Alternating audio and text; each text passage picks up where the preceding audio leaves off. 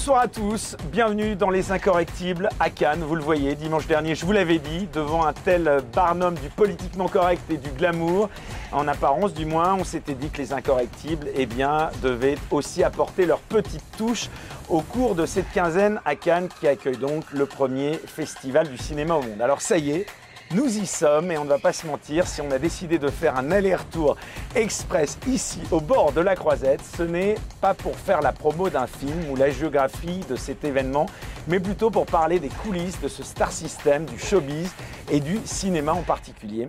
C'est alors posé pour nous une question, celle de l'invité. Et quand on a appris qu'il y était, on n'a pas hésité une seule seconde. On s'est dit, on fonce, on y va. Et pour que la parole de cet invité soit totalement libre, on s'est aussi dit que le mieux serait de l'interviewer, vous le voyez, en pleine mer, au large de la croisette. Comme ça, il ne pourra pas nous échapper. Au passage, un grand merci à Riviera Boat Club de nous accueillir sur ce superbe trimaran électrique et écologique. Un remerciement également particulier à Christopher, Caroline et Charlotte, sans qui donc ce tournage n'aurait pas pu être organisé. Alors, notre invité, je le présente, c'est un voyou repenti, ancien membre du service d'action civique et bras droit de Gaëtan Zampa ex-trafiquant de drogue et braqueur de banque. Il affiche 18 ans de prison au compteur. Il avait notamment signé un best-seller paru aux éditions Nouveau Monde et intitulé Le Prince de la Coke.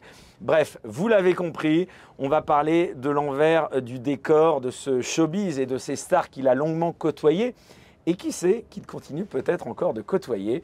On reçoit donc un vrai parrain français, il est aujourd'hui peut-être même plus connu que ses anciens clients stars. Salut Gérard Forêt. Bonjour. Alors, Ça Gérard plaisir Forêt. de te revoir. hein, Eh ben oui, dans Ah un autre contexte, hein, sur la mer et à Cannes. C'est un peu mieux quand même qu'un studio pas. radio. Hein. Oh, c'est beaucoup mieux. D'autant plus que là, on a la liberté de parler. Ah voilà. Ouais, enfin, il y a quelques personnes qui nous regardent quand même parce qu'il y a un petit truc qui s'appelle Internet qui est vu un petit peu dans le monde Ah ouais, quand quand même. même. Ouais, Bon, euh, on se connaît un peu, donc on, on se tutoie, mais bon, Bien euh, sûr. ça ne veut pas dire que je ne vais pas euh, te poser quelques questions Oh peut-être non, mais je te hein, connais, puisque- tu peux y aller. Oh voilà, là là, hein, je on- les connais, tes questions Voilà. insidieuses. Non, non, tu les connais pas je les connais par cœur. Alors, Gérard Forêt, on va donc tout de suite entrer dans le vif du sujet. Tout d'abord, donc ce mercredi, euh, pendant que d'ailleurs on est en train donc euh, de faire cette interview, et bien c'est la montée des marches. hein. là, on l'entend pas parce qu'on est un petit peu éloigné. Donc c'est la montée des marches du film Elvis de Baz Luhrmann avec euh, Tom Hanks, donc qui est donc vraiment l'événement. Hier, on fêtait le 75e anniversaire de ce festival de Cannes. Alors première question que j'ai envie de, de te poser, Gérard. c'est qu'est-ce que ça évoque pour toi, Cannes Le Oh. glamour ou la décadence? Non, la décadence totale, c'est la débauche totale. La débauche en smoking, n'est-ce pas Et en robe de, haute couture. Voilà, mais c'est purement la débauche. Il n'y a rien de bien chez, eux. Rien. Moi, j'en ai fait le tour. Je peux te dire que franchement, le show business, pour moi, c'est ils sont chauds dans le show business. Ils sont bouillants, mais ils sont bouillants à leur façon et franchement, à leur façon. Bah, bien sûr, il y a beaucoup de cocaïne, évidemment. Euh, cette façon-là m'arrangeait, moi, parce que je vendais des kilos. Pendant, à chaque année, je venais au Festival de Cannes avec un bon petit kilo de cocaïne.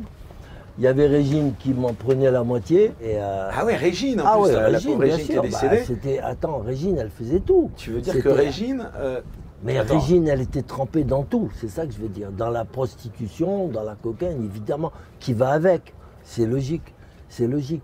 Régine, elle a chanté une chanson qui s'appelle Les petits papiers. Tiens. Alors c'est quel petit papier? C'est les petits, papiers de 1 gramme que je lui donnais. Et je lui en donnais 500. Des paquets, je les préparais, elle revendait ça à 220 euros. Attention, 220 euros, j'ai fait le calcul. Moi, elle me donnait 120 euros par, par truc. Elle gagnait 100 euros. Elle vendait 500 paquets, elle gagnait 50 000 euros. Dans la soirée, euh, en quelques jours. Alors Gérard, donc je le disais euh, donc en introduction, tu es un très fin connaisseur hein, de ces milieux, donc du showbiz et même de la politique, on en parlera aussi, euh, qui sont euh, très souvent d'ailleurs les deux imbriqués, liés, absolument. liés, exactement, et souvent ici euh, à Cannes. Euh, Il y a autant de violeurs dans le show business que dans la politique, à peu près. Eh bien tiens, c'est intéressant que tu, Ah tu bah, parles de, de- de- de ça, puisque, bon, ça, on va en parler, mais j'aimerais beaucoup qu'on parle évidemment de la cocaïne. Ouais. Euh, L'affaire Weinstein, oui. ça avait été évidemment euh, le roi, hein, lui aussi c'était le prince hein, de la croisette hein, pendant des années au Oui, Festival bien de sûr, Cannes. ouais, c'était un Euh, de mes meilleurs clients. Ah, tu l'avais rencontré? Bah, c'est B, alors BL, puisque tu veux pas que je prononce le nom, c'est le Epstein français. Ouais, alors que ça, je tu vais- annoncé avant, je vais annoncer, pour les gens je qui vais donner son nom dans mon tome 4, qui sortira probablement en janvier, février. Il y aura son nom. Qui sera donc le tome 4, on le dit, la suite. Donc La il y avait suite. le dealer de la République, euh, le prince de la coke et l'éducation d'un voyou. Et tu annonces qu'il y aura un tome 4 qui va sortir. Voilà, dans lequel le je nom, parlerai euh, donc du Epstein français. Il me Ouais. prenait énormément de cocaïne pour faire ce sale travail. Voilà. Et donc, on se voyait ici à l'hôtel Martinez, d'accord, tous les jours. Ah, on était un peu. voilà, on parlait de, de- de- de tout et de rien. Bon. Et il y avait Epstein, il y avait Weinst- Weinstein, Weinstein, c'est ça, le producteur. Tu veux dire que. Epstein et Weinstein se connaissaient? Mais bien sûr qu'ils se connaissaient, mais tous ces gros pédophiles mondiaux, ils se connaissent tous. Ils se connaissent tous. Bon, enfin, Harvey Weinstein, c'était pas une de presque pédophilie, tous les hein, mais- soirs dans des yachts incroyables, dans des trucs pas possibles. Bien sûr, il fallait que j'amène 100 ou 200 grammes de cocaïne avec moi. Et ça partait, mais alors, à la folie. Moi, c'est-à-dire, en 15 jours, je vendais à peu près plus de 1,5 kg, 2 kg de coke. Ici. Et ça, ça a rapporté combien euh, pour avoir une idée alors Bah écoute, ça me rapportait un kilo de coke, ça me rapportait à 100 000 euros le kilo, euh, ça fait quand même, euh, voilà, 100 000 euros. Et ça, pendant combien d'années t'as as vécu euh, ben, Pendant 7 à 8 ans, j'étais constamment ici. On m'attendait, hein, à l'hôtel Martinez, on m'attendait. hein. J'étais le bienvenu partout, ici, dans les boîtes de nuit, ici. Bon là là, massacre je faisais. Dans- les boîtes de nuit, je vendais pas trop, moi. C'était surtout le show business qui me prenait. Voilà, Il n'y avait pas des villas, on parlait souvent de ces grandes stars américaines qui avaient des villas euh, dans les hauteurs de Oui, j'ai été invité il y avait aussi des dans, des- de dans d'immenses villas, évidemment, mais acteurs, surtout euh, dans les yachts. Surtout dans les sur les yachts. yachts, d'accord. Ouais, J'aimais bien en plus, c'était sympa. Alors justement, j'aimerais donc euh, pour commencer cette émission, donc on en revient à ce qui a été donc euh, une des raisons pour lesquelles j'ai souhaité évidemment euh, te recevoir, c'était ce livre Le Prince de la coke. Tu étais donc, on le rappelle, l'un des dealers les plus importants de cocaïne au sein de ce qu'on appelait d'ailleurs le tout Paris. Hein, C'était pas seulement à Cannes. Alors là, j'aimerais qu'on parle un peu de ce, de ce Cannes confidentiel ou de ce Cannes hors les murs, comme on, on ne le verra pas sur une grande chaîne du cinéma qui avait longtemps suivi ce festival ou sur aucun grand média mainstream qui ne montre que la vitrine, que ce qui brille. Alors première question que j'ai envie de te poser, euh, donc alors que nous sommes aujourd'hui à Cannes, donc euh, où tout ce petit monde est rassemblé, c'est euh, est-ce que tu connais encore aujourd'hui des dealers qui fournissent des stars à Cannes? Est-ce qu'il y a encore une économie, Ouais, une industrie importante? sûr, Finalement, est-ce que ça a changé? Est-ce que ça se fait toujours dans le silence de certaines euh, complicités euh, euh, Raconte-nous. Ben, voilà, c'est ce que tu viens de dire. Ça se fait dans le silence, bien sûr, dans la complicité, évidemment. Mais ils vont pas se déclarer consommateurs de cocaïne. Tout le monde le sait. Tout le monde le sait. Tu sais, moi, ce que mon, mon expression, c'est que quand je viens en Cannes, j'ai envie de canner. C'est-à-dire de descendre des mecs, tellement ils sont dégueulasses, ils sont écœurants. Mais j'ai même pas les mots qu'il faut. Moi, ces gens-là me dégoûtent parce que T'as complètement décroché aujourd'hui, tu ah, mais nous le dis face caméra, Ah, vraiment Depuis 2008, j'ai arrêté la coque, tu rigoles ou quoi? Mais je, je me suis mis dans des situations ici à Cannes euh, pff, dégueulasses, avec des pervers sexuels, des malades mentaux. Puis ils Toi-même, tu consommais pas parce que la, moi, je légende. consommais, moi, je ah, tu consommais. consommais parce que Ah, la légende, c'est que le consommais dealer, normalement, qu'eux. il consomme pas. Sauf que moi, je tenais plus la route que eux, avec euh, voilà. Mais moi, j'allais jusqu'à 6-7 grammes par soirée avec ces connards-là. Ah oui, dans 6-7 les, grammes. dans les soirées canoises. Ouais, bien sûr, mais après ils se déshabillaient, ils se sodomisaient entre eux, devant moi, devant moi, ils s'en foutaient, ils s'en foutaient. Tout était permis dans les yachts et tout ça. C'était horrible. Et puis, bah, on m'a dit de ne pas parler de petits-enfants, mais pourtant, euh, dans Alors. les soirées de Weinstein et, et BL et euh, Epstein, il y en avait trop des petits-enfants. Ah, ça, tu parles de mineurs, c'est ça, de, de- de jeunes filles. euh, Oui, de mineurs, bien sûr. Ça- Alors, est-ce que, moi j'aimerais, encore une fois, qu'on reste un peu, si tu veux bien, sur euh, la cocaïne. Comment est-ce qu'il était possible pendant toutes ces années, parce qu'on est quand même censé être dans un état, pardon, de droit, euh, de transporter autant de cocaïne sans être repéré ni traqué par les forces de l'ordre? Je le redis, il y avait donc forcément des complicités, c'est ça? Ben, moi, moi, j'ai été traqué par les forces de Moi, je vois des l'ordre. policiers, des gendarmes partout, ici, là, sur la croisette, Ah, aujourd'hui, ça a vachement changé. Euh, c'est quand même cool. étonnant qu'ils ne tombaient pas, les trafiquants de drogue, à l'époque. Non, à l'époque, c'était cool. C'était cool. Vraiment, il faut le dire. C'est surtout à Paris qu'ils m'ont emmerdé ou. Mais ici, non, c'était cool. Moi, je venais avec mes 1,5 kg ici. Tous les festivals de Cannes, je dis bien, ça, s'est terminé en 2008. hein. Après, mais je venais avec mon kilo. Il y avait Régine qui prenait déjà d'entrée 500 grammes en petits paquets. Donc, les petits papiers. Tu vois ce que je veux dire? La chanson, elle est venue de là. Et puis, euh, voilà, après le reste, c'était moi. Mais j'avais. J'étais demandé de partout, même à Nice. Et comment t'expliquer que tout le monde, c'était un secret de Polichinelle, comment t'expliques que la presse, aucun média euh, ne sortait ces affaires euh, non plus? Bah, Est-ce ils qu'ils se étaient de seraient mèche, fait- eux Il aussi se serait fait allumer, comme toi tu t'es fait allumer quand je t'ai parlé Ouais. de mon troisième tome. Ouais. Tu t'es fait allumer, c'est pareil. Voilà, il y a des mots, bah, on peut pas. La presse, elle, était sous pression ici. Tu Euh, penses qu'elle a été complice pour certains 100%. Bon, pourquoi je dis ça Parce que tu as été aussi le dealer, tu l'as dit toi-même. Alors Ouais. c'est vrai que maintenant c'est un peu compliqué parce qu'évidemment il est décédé, mais tu étais le dealer de Jean-Luc Delarue, c'est ça? Oui, bien sûr, au début, oui. Ouais. Et, donc toi tu as dit. Bernard Tapie aussi, Alain Delon aussi. Ah oui, c'est incroyable. Oui, Et mais Delarue, c'est alors attends, arrêtons-nous parce que c'est ce qui, j'ai envie de dire, là où peut surprendre, ce type qui avait quand même une image de gendre idéal. Jean-Luc Delarue, tu lui fournissais de la coke pendant Ouais. longtemps? Ouais, pendant très longtemps, jusqu'à ce qu'il meure, jusqu'à ce qu'il se, il se chope un cancer. Parce qu'il la prenait pas comme il fallait. Comment ce mec-là, il était euh, donc parce qu'on le voyait euh, horrible, il- horrible, horrible, Ah. horrible. Oh, un monstre. Ah, Un mon- ah bon, moi, j'ai pas pleuré. C'était pas le gendre idéal, quoi. Ah non, pas du tout, mais il était méchant avec tout le monde. Bon, on dira que c'est un peu la faute de la coque. Bon. C'est vrai. La coke, ça Ben, rend euh, Ah, agressif. ça rend, ah, ben, quand t'as pris plus de 2, 3, je sais pas s'il y en a qui, qui prennent de la coque Non, non, non, ici. non, ici, euh, Je est sais pas, ici. non, ça va, non, ils prennent pas. C'est comme chez Hanouna, quand je suis passé chez Hanouna, il n'y a personne qui prenait de la coque. T'as vu les tronches des mecs, ils étaient bourrés de coque. Alors comment on reconnaît tiens, Arrête, Ça c'est intéressant. Comment on reconnaît J'ai quoi? dit, ah, je lui ai dit à Hanouna, mais c'est quoi, une église ici, il n'y a que des enfants de cœur dans ton truc. À la fin de l'émission, je dis, putain, mais Hanouna, là, qu'est-ce qui se passe? Euh, Tous tes chroniqueurs, ils ne touchent pas à la coque, c'est non Et tu penses qu'ils connais, touchent? mais tous, j'en connaissais 4 ou 5 qui ils sont bourrés de coque. Ils disent Ah non, moi j'ai jamais touché. C'est ma copine qui prenait. On allait en boîte, on allait au bain-douche. Et ma copine qui prenait, moi je la regardais faire. Vas-y, arrêtez votre cinéma, bande de sales hypocrites. Alors justement, là je te demande et je t'interromps là-dessus, Gérard, tu as côtoyé tous ces gens, ces personnalités, même ces politiques que tu décris dans tes livres, euh, qui prenaient de la coke et qui étaient le nez euh, plein de poudre, comme tu le disais. Comment on reconnaît quelqu'un qui prend de la cocaïne au stade que tu décris? Bah, Parce qu'il y a des signes extérieurs. Pour moi, c'est simple. Évidemment, il y a des signes extérieurs. C'est simple.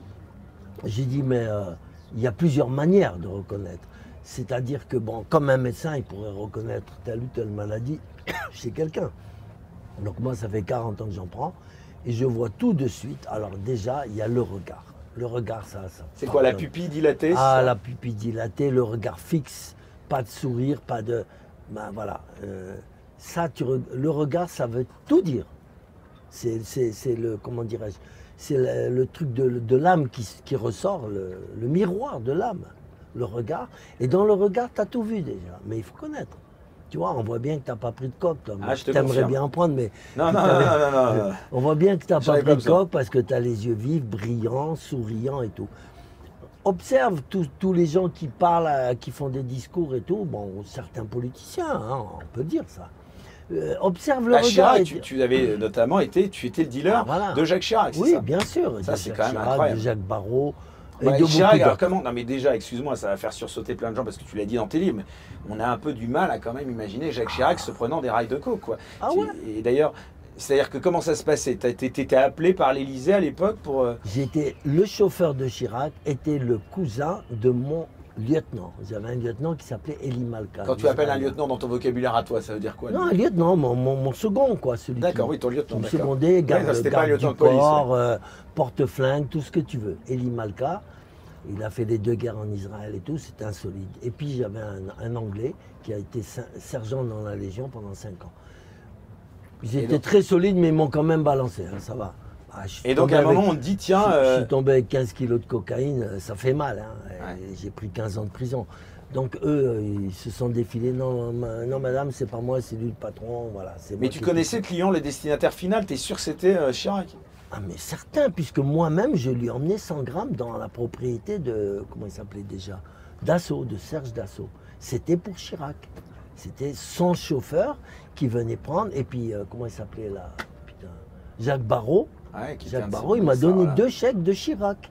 Ton Que alors, tu racontes une anecdote. a fait opposition. Et tu racontes une anecdote dingue dans un de tes livres, c'est-à-dire que tu n'avais pas été payé. Et là, alors raconte-nous cette Ben, anecdote. alors est dingue. Chirac t'es avait donné deux chèques, un, un de 4 000 et un de 11 000 à Jacques Barrault, qui était le, le, le Bérou de, de l'époque, le patron de l'UDI, je ne sais plus ce que c'était, ouais, truc socialiste. Non, centre, le centre.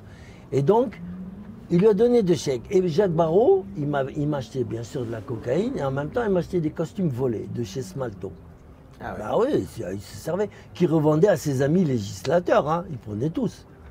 Les costumes de, de chez Smalto, ils passaient tous. Des, des vestes en cuir et des manteaux en cuir. Je les vendais. Jacques Barrault. Il les revendait aux législateurs, aux sénateurs, tout le monde. Ah, il ferme les yeux hein, quand il s'agit de gagner. Et donc, il ne paye pas un jour, il y a un Alors chèque un qui jour, il, envoie. il me paye pas. J'ai dit, bah, il me dit, tiens, j'ai des chèques. Je dis, vas-y. Je dis, mais c'est Chirac. Il me dit, c'est pas grave, prends. Moi, je prends, je les mets à la banque. Du coup, Chirac, euh, on l'appelle. Il me dit, attention, on a des chèques de nanana. Ah non, non, opposition. Ah, tu veux opposer D'accord. Il veut, me, il veut me baiser la gueule, ok. Chacun son tour. J'ai attendu le bon moment. Il me commande 100 grammes de cocaïne. Je prends 50 grammes et je mets 50 grammes de laxatif dedans. Et bonjour la fiesta. Je les emmène moi-même personnellement pour voir la fête là-bas. Tous les gens, toutes les femmes qui sortent en grande robe, qui vont derrière un petit buisson. pour- Donc, avais vider, mis du laxatif au milieu de la côte. Et Chirac et compagnie, tout le monde courait. Bah, chez Dassault, il y a au moins 50 hectares. Donc il y avait de l'ensemble. Mais tu les voyais courir avec des hauts talons et tout. Moi, j'ai failli mourir de rire ce jour-là. Parce que ça, ça amène à un autre sujet. C'est vrai que la coke, il y a coke et pas coke. La coke, euh, la coke des banlieues, est-ce que c'est la même de celle des Mais beaux non, moi, quartiers celle que j'avais, tu vois bien, elle était pure à 100%. Je te parle Et ça veut dire que ça venait, tu l'importais de l'étranger. et t'avais- J'allais la chercher là-bas. Là-bas, mais- c'était quoi L'Amérique du Sud? Oui, au Venezuela, au Pérou, ça dépendait des pays. J'allais un peu partout. J'avais des bons amis et on me donnait de la coque 100% pure. Est-ce qu'il y avait des, est-ce que tu as eu des, des- exceptions, des gens qui dans ce métier euh, été euh, que tu, côtoyais, et à qui je pense euh, peut-être tu as, je dis pas euh, eu l'occasion, avec qui tu eu l'occasion de sympathiser, qui ont vraiment euh, ont conservé leur amitié, mais n'ont jamais trempé là-dedans, dans la- euh, qui n'ont jamais voulu avoir de Mais coke. tu parles de qui? De politiciens Ouais, bah, comme tu connaissais tout le monde, tu connaissais, je suppose, pas que des gens qui prenaient de la coke. Donc, euh, Ah, ton boulot, connu des grands. c'était de leur ouais. vendre euh, ta cam, c'est le cas de le dire. Ouais, Donc toi, ton boulot, évidemment, c'était de dire à tout le monde, c'est le paradis, prenez-en, quoi. Et est-ce que tu as eu des gens qui t'ont surpris parce qu'ils ont résisté et qu'ils n'ont jamais, euh, qu'on imagine? C'était rare. hein, C'était rare, Ouais, j'en ai eu. C'était les années quoi, exemple. 90 que c'était- Ouais, 86. à grande oui, ça a période. commencé en 86. Tu parlais des bains-douches, Ouais, on a souvent 86, parlé c'était les de... bains-douches. C'est Après, vrai, Hubert 90 Bocobza, euh, Ouais, Jack Nicholson, ces Bocobza, gens-là. C'est ce que je dis justement, les mecs du show business. De Niro, Il fallait les voir. Il fallait voir leur tronche à 11h midi. Au le matin. euh, non, chez Hubert Bokhobza, qui était le propriétaire des historique, un grand bains-douches monsieur. avec hein. ses deux associés. Ouais. On allait après. Qui recevait les plus grands. Jack Nicholson, De Niro, c'était les grands monde, copains. mais c'est moi qui fournissais Jack Nicholson, De Niro, euh, Dolph Lundgren, le fameux mannequin, j'ai oublié son nom. C'est moi. Lui, il m'attendait. Il me disait, GG, tu m'as emmené 10 grammes parce qu'il n'ouvrait pas sa boîte s'il n'y avait pas 10 grammes dans la poche. 10 grammes pour lui et ses amis et tout. Et c'est moi qui fournissais toute la galerie là-bas. Mais lui aussi, il avait deux associés qui vendaient aussi. Quelle est la personnalité du cinéma qui se droguait le plus selon toi? Qui peut-être. euh, Il y en a une Alors que je crois que c'était Dolph Lundgren. Ah ouais. Donc c'était euh, le, le type, le boxeur là, qui dans- était ouais, dans Rocky. dans euh, Rocky. Voilà, avec Le. Suédois, ouais, lui. Ah ouais. Lui, c'était. D'ailleurs, on l'a plus. Il prenait tellement- 10 grammes par soirée, c'est simple. Et comment t'expliques Lui, on l'a plus jamais entendu d'ailleurs beaucoup. euh, Enfin, Ah, la il carrière a- de il avait, Lundgren, il y en- avait aussi, alors lui, euh, comment il s'appelle là, le belge là déjà Bah, Jean-Claude Van Damme. dire- Jean-Claude Van Damme. Alors, lui, c'était. C'était un de tes clients, Jean-Claude Van Damme? Euh, de temps en temps, ouais, quand il venait à Paris, ouais. Moi, j'en ai eu plein, moi. Mais de- lui, alors, il, a- il allait pas avec le dos de la fourchette, il allait à la louche, lui. Et il y a une résistance, bah, il y en avait certains, d'ailleurs on a connu des, des- bah, Françoise Sagan, des gens qui se sont jamais cachés Oh, d'avoir... ben, que- elle, alors là, ne m'en parle plus, elle me donne des cauchemars. Elle me donnait des boutons, elle, Françoise Sagan. Elle, pff, quoi, une résistance Non, ben non, elle est, morte de- elle est morte à cause de la coque, elle est allée trop loin. Elle, C'était, elle, elle me prenait 50 grammes par semaine, Françoise Sagan. C'était une horreur. Il fallait pas rester avec elle, il fallait te sauver. Et puis tu as eu aussi ton talent d'Achille, parce que tu es un grand séducteur devant l'éternel, tu es toujours entouré de, de super femmes. Tu as eu des, des- ce qui est incroyable, des comédiennes, des gens euh, très connus euh, J'en ai qui, eu beaucoup. qui, qui t'ont... euh, il y J'en a- ai eu beaucoup. Tu sais qu'il y a plein de gens terre, qui, en de- t'écoutant, se disent ce type il est mythomane, il a jamais ça. alors qu'on fasse des procès, putain, c'est simple. Pierre. Berger, Yves Saint-Laurent sont des gens aussi que tu avais... Ben, j'ai- J'ai été, au tribunal euh, Ouais. contre Pierre Berger et Yves Saint-Laurent, j'ai gagné le procès. J'ai fait pleurer tout le monde. J'ai raconté ce qui se passait à Tanger. Et là, il y avait de la coke aussi euh, là-bas Ah, Il y avait ah, il n'y ça, avait que ça. Ouais. Est-ce qu'aujourd'hui, en 2022, Gérard Forêt, est-ce que l'économie de la coke en France est toujours la même selon toi Non, c'est la plus grande des économies en France. avec les armes. Et je dis, je l'ai dit et redit. Je veux dire l'économie dans les banlieues, parce que finalement, on coke, elle est d'une campagne électorale qui elle a est été partout, elle est évidemment. même euh, dans les prisons. Tu veux de la coke en prison Il y a de la coke, on peut avoir de la Hein coke en prison Tu te demandes ce que tu veux. Tu veux de l'héroïne, tu veux du shit, de la coke en prison. Mais vas-y, mais c'est les surveillants même. C'est les surveillants même qui te l'amènent. Tu rigoles ou quoi? Moi, je, quand je suis rentré là-bas, il y a un surveillant qui me dit Ah, vous, vous êtes connu et tout, hein, c'est bien. Vous avez besoin de quoi que ce soit, vous me dites. Des bouteilles de whisky, même une arme, je pouvais demander, des téléphones, tout ce que tu veux. Supermarché. Alors, il y a plus de drogue dans les prisons qu'en France. Non, mais sans déconner, euh, la cocaïne, ça gère la France, hein, faut pas croire. C'est, une économie puissante, ça chiffre par milliards, par milliards. Ouais, la cocaïne, le shit aussi, hein, faut pas se tromper. Ah oui, parce que la pour coke, ça, c'est la guerre drogue. contre la- la les plus drogues, ils l'ont perdu d'avance. Je l'ai dit, à Darmanin. Je dis, eh, Darmanin, ne te fatigue pas, blablabla, blablabla. Toi, t'es va- pour la dépénalisation du shit, c'est ça Enfin, ah, mais je vais faire un- une émission là, je vais tout casser là. Il faut qu'il dé- dépé- Parce que c'est pas normal qu'on dépénalise pas le cannabis. C'est pas... On est le seul pays d'Europe qui, qui est encore comme ça contrôlé. Pourquoi? Parce que la police s'enrichit grâce au cannabis. Voilà, je le dis tout haut, tout fort. Ils volent, ils s'en- ils s'enrichissent. Ils s'enrichissent pour du cannabis de Tu veux dire quoi Attends, qu'est-ce que tu veux dire Ils s'enrichissent? Je veux dire que les flics se remplissent les poches grâce au cannabis. C'est simple. Ils détournent, ils prennent, ils mettent dans la poche et ils revendent. Moi-même, j'avais un flic qui m'a amené du cannabis. Il me disait tiens, tu peux le vendre ou de la coque. Tiens, vends, vends, vends, on partage. Mais ça, c'est commun. Les- avec leur petit salaire, tu crois qu'ils tiennent le coup, les flics ou quoi? Tu rigoles ou quoi? Ils tiennent pas de coup. Ils tiennent pas le coup. Donc les touristes, c'est encore une réalité. mais c'est comme dans tous les pays au Maroc, on laisse les flics se remplir parce qu'ils ont des petits salaires de 300 euros. Qu'est-ce que tu veux qu'un flic qui vive En France, c'est quoi 1700, 1800 euros? Comment veux-tu qu'ils vivent Les surveillants de prison, ils touchent trois fois rien. On les laisse pour pas qu'ils se fâchent, pour pas qu'ils fassent des grèves, des ci, de là. Les flics sont contents. Moi, euh, si j'avais su, je serais devenu flic, moi, au lieu de voyou. Hein. Flic ou voyou, moi, je, je serais devenu flic. Je te jure que j'aurais un yacht ici. Ah, tu sais, il y a eu ce, ce commissaire qui est tombé quand même à Lyon. Ah, c'est rien, lui, à Lyon, ouais, on connaît bien. Mais il n'y a pas que lui, il y en a plein. Et si moi je voulais, j'en fais tomber un. J'en fais tomber un paquet. je T'es menacé aujourd'hui ou pas? Non. Si oui, on, m'a- on a essayé de me tuer, elle peut te le dire. Dans ma ferme, il y a deux mecs qui sont venus, mais ça c'est rapport au tome 3. L'éducation d'un voyou, c'est rapport au roi du Maroc, euh, deux Marocains qui ont essayé de me tuer. Ils sont rentrés facilement dans ma ferme, mais pour sortir, ça a été autre chose. Tu fais toujours attention aujourd'hui. Ah ben, plus que ça, mais moi j'ai l'avantage dans ma ferme que j'entends l'écho des voix à 1, on entend à 2 km. J'entends à 2 km les gens parler. Et quand j'ai entendu, c'était 10h30 du soir hein, déjà, quand j'ai entendu parler en arabe marocain que je parle parfaitement, j'ai dit oh là là, là il y a du marocain qui arrive. Donc c'est le roi du Maroc qui me les envoie parce que j'étais chaud dans le livre, que tu le connais. hein. je crois Donc ils sont venus, ils ont sauté par le- au-dessus du mur de ma propriété. Moi j'ai des fusils de chasse, j'ai le droit. Moi la nuit, bah, je dis c'était euh, 10h30, 11h du soir, j'ai cru que c'était un sanglier.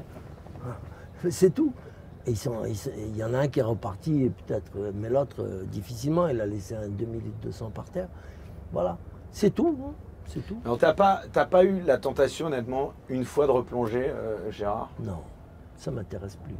Puis j'ai mes bouquins qui me rapportent bien, tout ça, non, non, ça m'intéresse. Comment tu vis aujourd'hui? Ben, merveilleusement bien, elle peut te le dire, Annabelle. J'ai sept voitures, j'ai une ferme, j'ai cinq appartements, tout va bien. Ouais, mais alors là, les gens vont se dire, bah, finalement, t'avais mis de côté, c'est ça? Enfin, t'avais fait. euh, Et ça les regarde pas, je les ai mis de côté qui viennent me le dire en face, ils ont des couilles.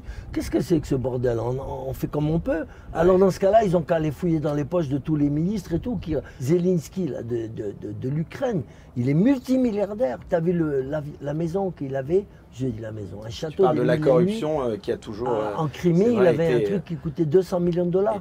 Zelensky, un petit, un petit acteur de théâtre. Mais tous, c'est tous des bandits. C'est eux les voyous. C'est eux, ils nous raquettent. Ils nous raquettent tous. Je Alors Gérard, on est, euh, donc je le disais pour les gens qui prendraient cette vidéo en, en cours de, de diffusion, on est ici à Cannes, au large de la Croisette.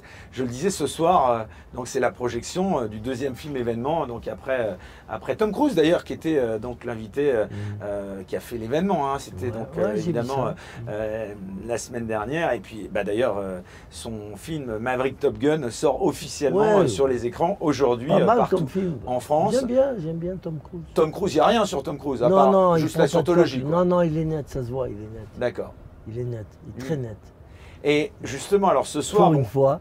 pour une fois, Ouais, mais il est passé par là avec la scientologie et toutes, euh, toutes les conneries. Il est passé par là. Et, attends, c'est pas. ça, ça t'a étonné qu'on parle pas de la scientologie quand il est venu ici, ouais, parce que il y en a beaucoup qui disent que Bah, c'est le il- numéro un de la scientologie. Oui, c'est le numéro un. C'est probablement lui le grand patron. Ah, et puis on disait qu'il avait mis sa carrière à un moment euh, peut-être en difficulté parce qu'il Oui, était trop oui, en avant ça. Donc euh, du coup maintenant, euh, il a d'ailleurs accordé Ça aucune rapporte interview. la hein. scientologie, attention, quelle difficulté. Non, Alors- il a été critiqué, il a été là. C'est ça un peu. Maintenant, on parle plus de lui parce qu'il veut plus qu'on parle de lui, puis c'est tout, c'est simple. hein. Alors, il y a une anecdote aussi dans, dans- dans- tous tes livres, qui, qui sont d'ailleurs euh, tous euh, plein d'anecdotes. Il y en a une qui évidemment euh, renvoie à, l'actualité du festival ce soir. Donc il y a ce film donc, qui est projeté ce soir donc, de Baz Luhrmann, donc, qui est un biopic comme on dit sur la vie d'Elvis avec Tom Hanks. Toi, tu as une anecdote qui est quand même assez dingue, hein, que tu racontes. Alors là encore, pardonne-moi Gérard, mais qu'on peut pas vérifier. Tu avais rencontré, euh, enfin tu as eu l'occasion de rencontrer Travolta, c'était à l'occasion du, bah, du, du normalement, c'est moi qui aurais dû tourner dans le film avec Travolta. Euh, film, Sans Travolta. le Saturday Night Live. Oui, bien sûr, mais même les autres. Mais il aurait fallu que je devienne homosexuel pour ça. Et moi, c'est pas mon truc. Alors là, c'est incroyable parce que tu, tu racontes qu'on t'avait proposé, c'était le réalisateur de Saturday Night Live, oui, mais ça oui, il avait Travolta sous la main. Il m'a dit voilà, j'ai lui et j'ai toi. Maintenant, tu fais ton choix. Tu dis oui, tu couches avec moi. Il y a une Mercedes dernier modèle en bas. Il avait un parking. Alors c'était où ça On va dire, voilà, des... C'était à Londres. À D'accord. Londres. À la sortie de Londres. euh, comment ça s'appelait déjà Je me rappelle plus. Bon, et c'était donc euh, ce, ce- ce mec, tu le connaissais Comment t'as fait Non, ce mec, je l'ai rencontré au Maroc à Tanger. Mon, mon cousin avait un. Non, euh, tu parles du réalisateur dont j'ai plus le nom Oui, en tête. Robert Stewood. Euh, Mon, mon cousin avait un magasin d'antiquités, mais formidable, à Tanger. Et lui, il débarque un jour, il me voit, moi, euh, j'étais mignon, il faut le dire, quand j'étais Ouais, jeune. t'avais une bagnole, t'étais une sorte Ah de bah, marche-arrive, ah bah, Enfin, oui, tu voilà, encore d'ailleurs. hein Parce que je sais pas quel âge t'as, je te le demande pas, parce Non, que... non, non, voilà, mais il tu non, dames, non, mais t'as encore une bonne gueule, tu le sais. Donc. Bah oui, ça va, ça passe.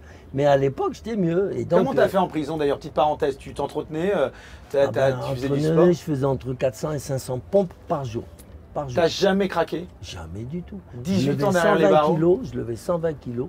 Je faisais des, des- des séries de 20, 5 séries de 20, c'est-à-dire 100, 100, 100 fois 120 kilos en développé couché. Les gens ils tombaient sur le cul. Je sais pas, j'ai une force de la nature, je sais pas d'où ça vient, c'est une chance. Et alors, donc Tanger Ça vient de... Alors Tanger, Ouais. donc Robert Stigoud, il rentre et il voit des trucs très beaux et tout, tout, tout. Il vient vers nous, il dit qui est le, le le patron ici? Je dis c'est lui. Il me dit voilà, il lui dit je t'achète pour 50 000 dollars tout de suite, mais tu m'emmènes les trucs à Londres avec ton ami. Moi, donc on dit d'accord. Il paye le voyage et tout.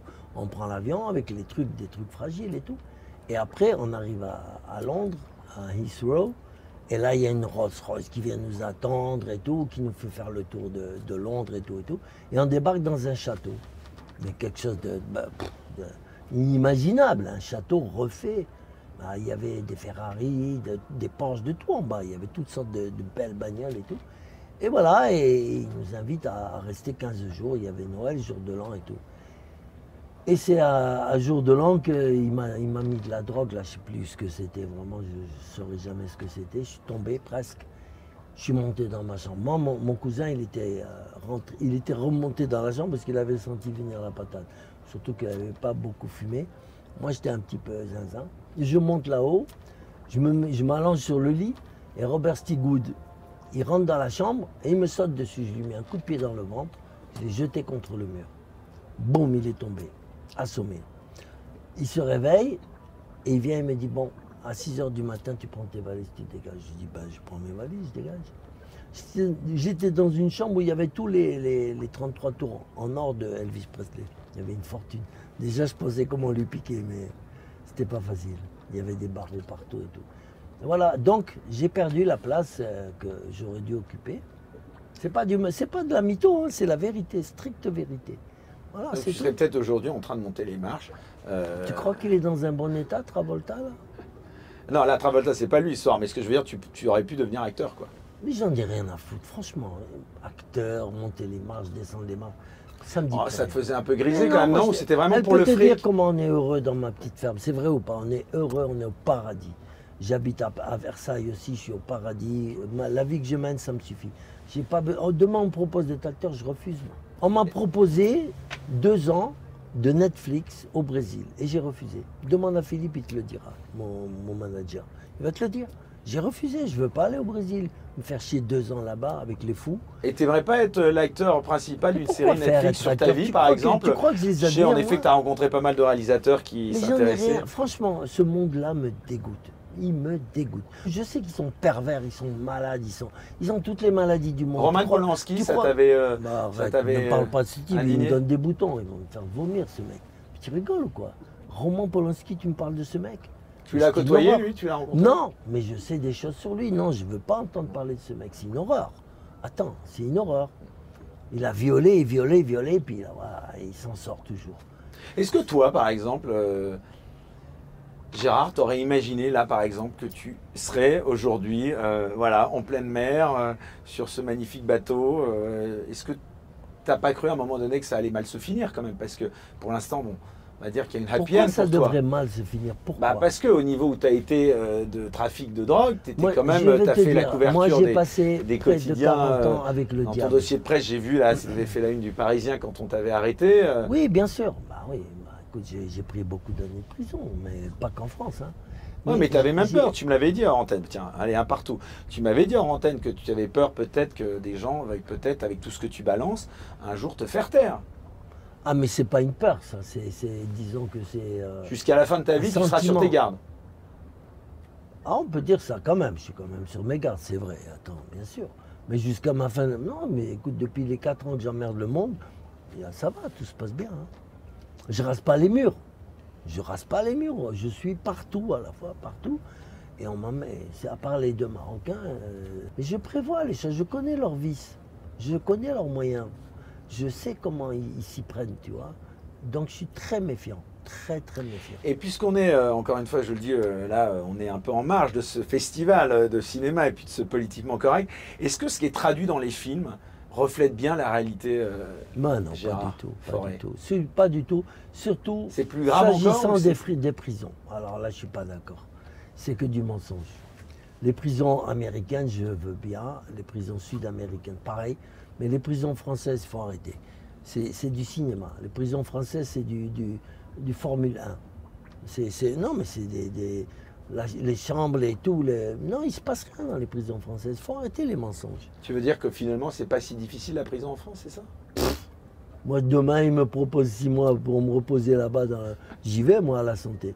C'est bien, c'est reposant. J'écris des livres, je fais des poèmes. Mais tu étais peut-être dans le carré VIP, non? Ah ben oui, évidemment. Euh, plus ou moins, oui. On va dire que là, quand j'arrivais, on me donnait une, une cellule de 20, de 20 mètres carrés.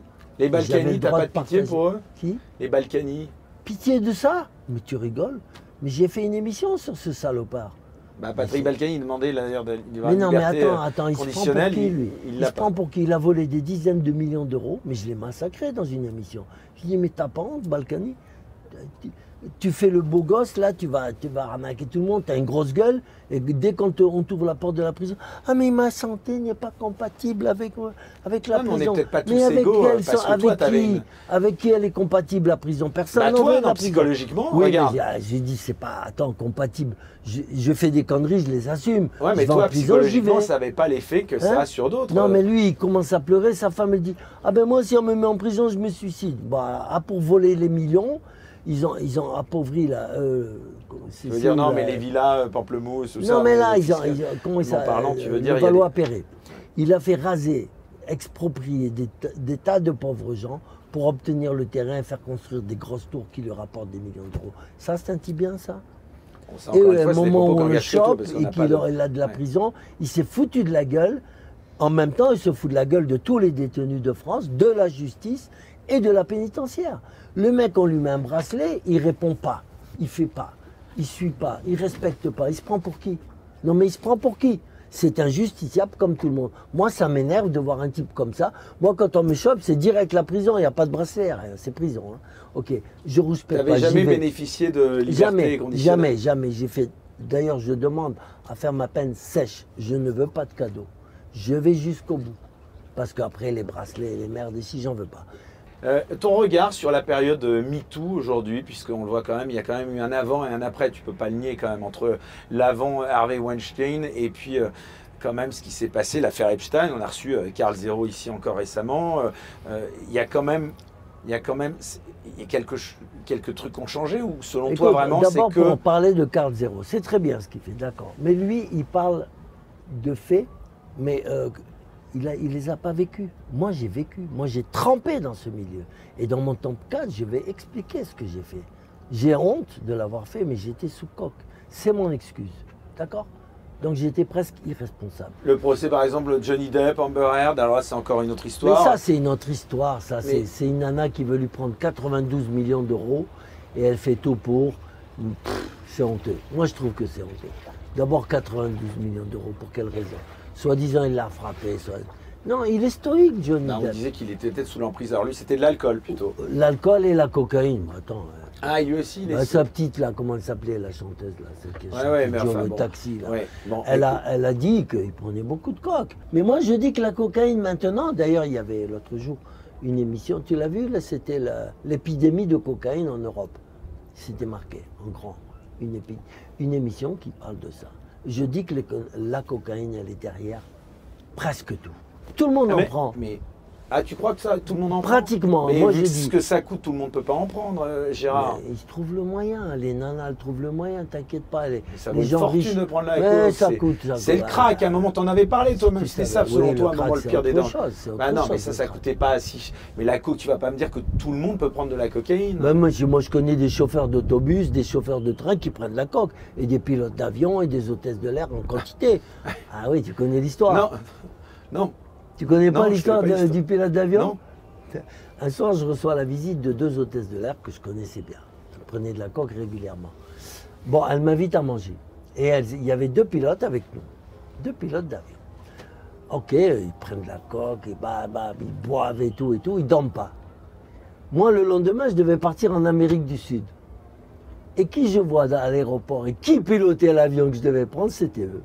Ils n'avaient pas dormi, ils avaient bu comme, euh, comme des trous et ils, et ils avaient pris de la coque à tout va. Et ils, pilotaient l'avion. dire qu'il y a des pilotes d'avion qui prennent de la coke. Ah, je peux te. Quoi Bah Mais non, mais Arrête, moi, mais suis presque naïf, tous. hein. Mais arrête, t'es trop naïf. Et je veux dire que quand il y avait des turbulences, je me chiais dessus. hein.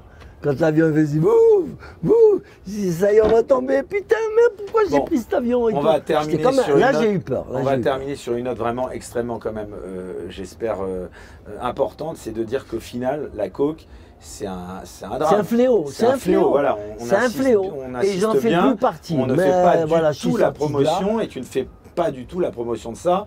Non, y a une non, parce que j'ai vu trop de, trop de Voilà. pourris, trop de saloperies. J'ai vu des trucs horribles, j'en parlerai dans mon tome 4.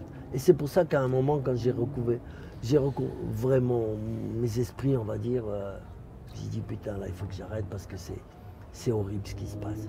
Si ça avait été comme dans les débuts, de manière festive, hein, on prend de la coque, on s'amuse, on danse, on chante, on fait l'amour, on est bien. Mais là, il y a eu trop de dérivés, mais vraiment trop de dérivés, avec des petits-enfants, avec des femmes, des viols, des meurtres. Donc des on insiste bien là-dessus, voilà, c'est un. Ah non, mais c'est l'horreur. La coque, c'est le diable. Voilà. D'abord, en Amérique du Sud, on l'appelle le diable. Voilà. La coque, c'est le diable. Je ne veux pas faire l'apologie de, de la coque. Par contre, du cannabis, je le ferai volontiers. Mais la coque, non. Il faut que.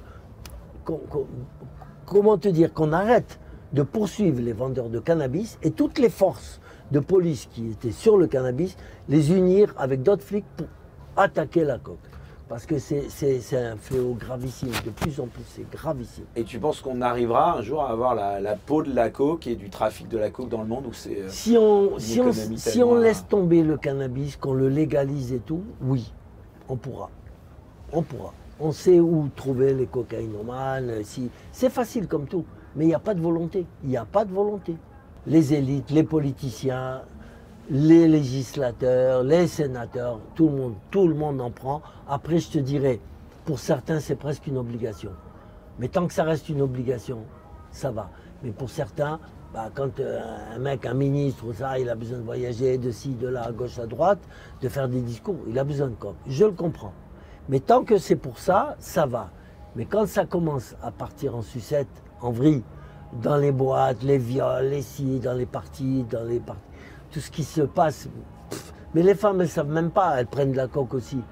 Plus du champagne, plus ça, après elles sont KO, on fait ce qu'on veut. Et ça, j'ai vu des trucs, hein, et les enfants et tout. Non, non, la coque, il faut l'arrêter absolument. Eh ben, ce sera le mot de la fin. Merci beaucoup Gérard, en tout cas pour cette euh, belle émission, longue émission qui va encore, euh, je pense, nous occasionner euh, plein plein de commentaires, Oh, bah, de ça, critiques. plein de bien euh, je n'espère pas plus, en tout cas peut-être pour toi d'ailleurs non plus. En tout cas le soleil tu vois est sur le point de se coucher, c'est peut-être une sorte bah, de manière voilà de dire aussi peut-être d'être un peu discret, hein, on sait pas. hein, Oui, en il tout s'en cas. fout le soleil. Voilà, en tout cas, on était ravis de t'avoir. C'était un invité que j'avais promis euh, Donc, euh, on se retrouve bien sûr euh, très prochainement en studio à Paris. En tout cas, on te souhaite euh, une bonne fin de festival quand même, parce que je pense que tu vas malgré tout quand même. mon petit beau me laisse entendre en profiter un petit peu. Merci beaucoup en tout cas de nous avoir suivis. On se retrouve très vite et comme je ne cesse de le dire, surtout restez incorrectibles. Très bonne fin de soirée. Bye bye.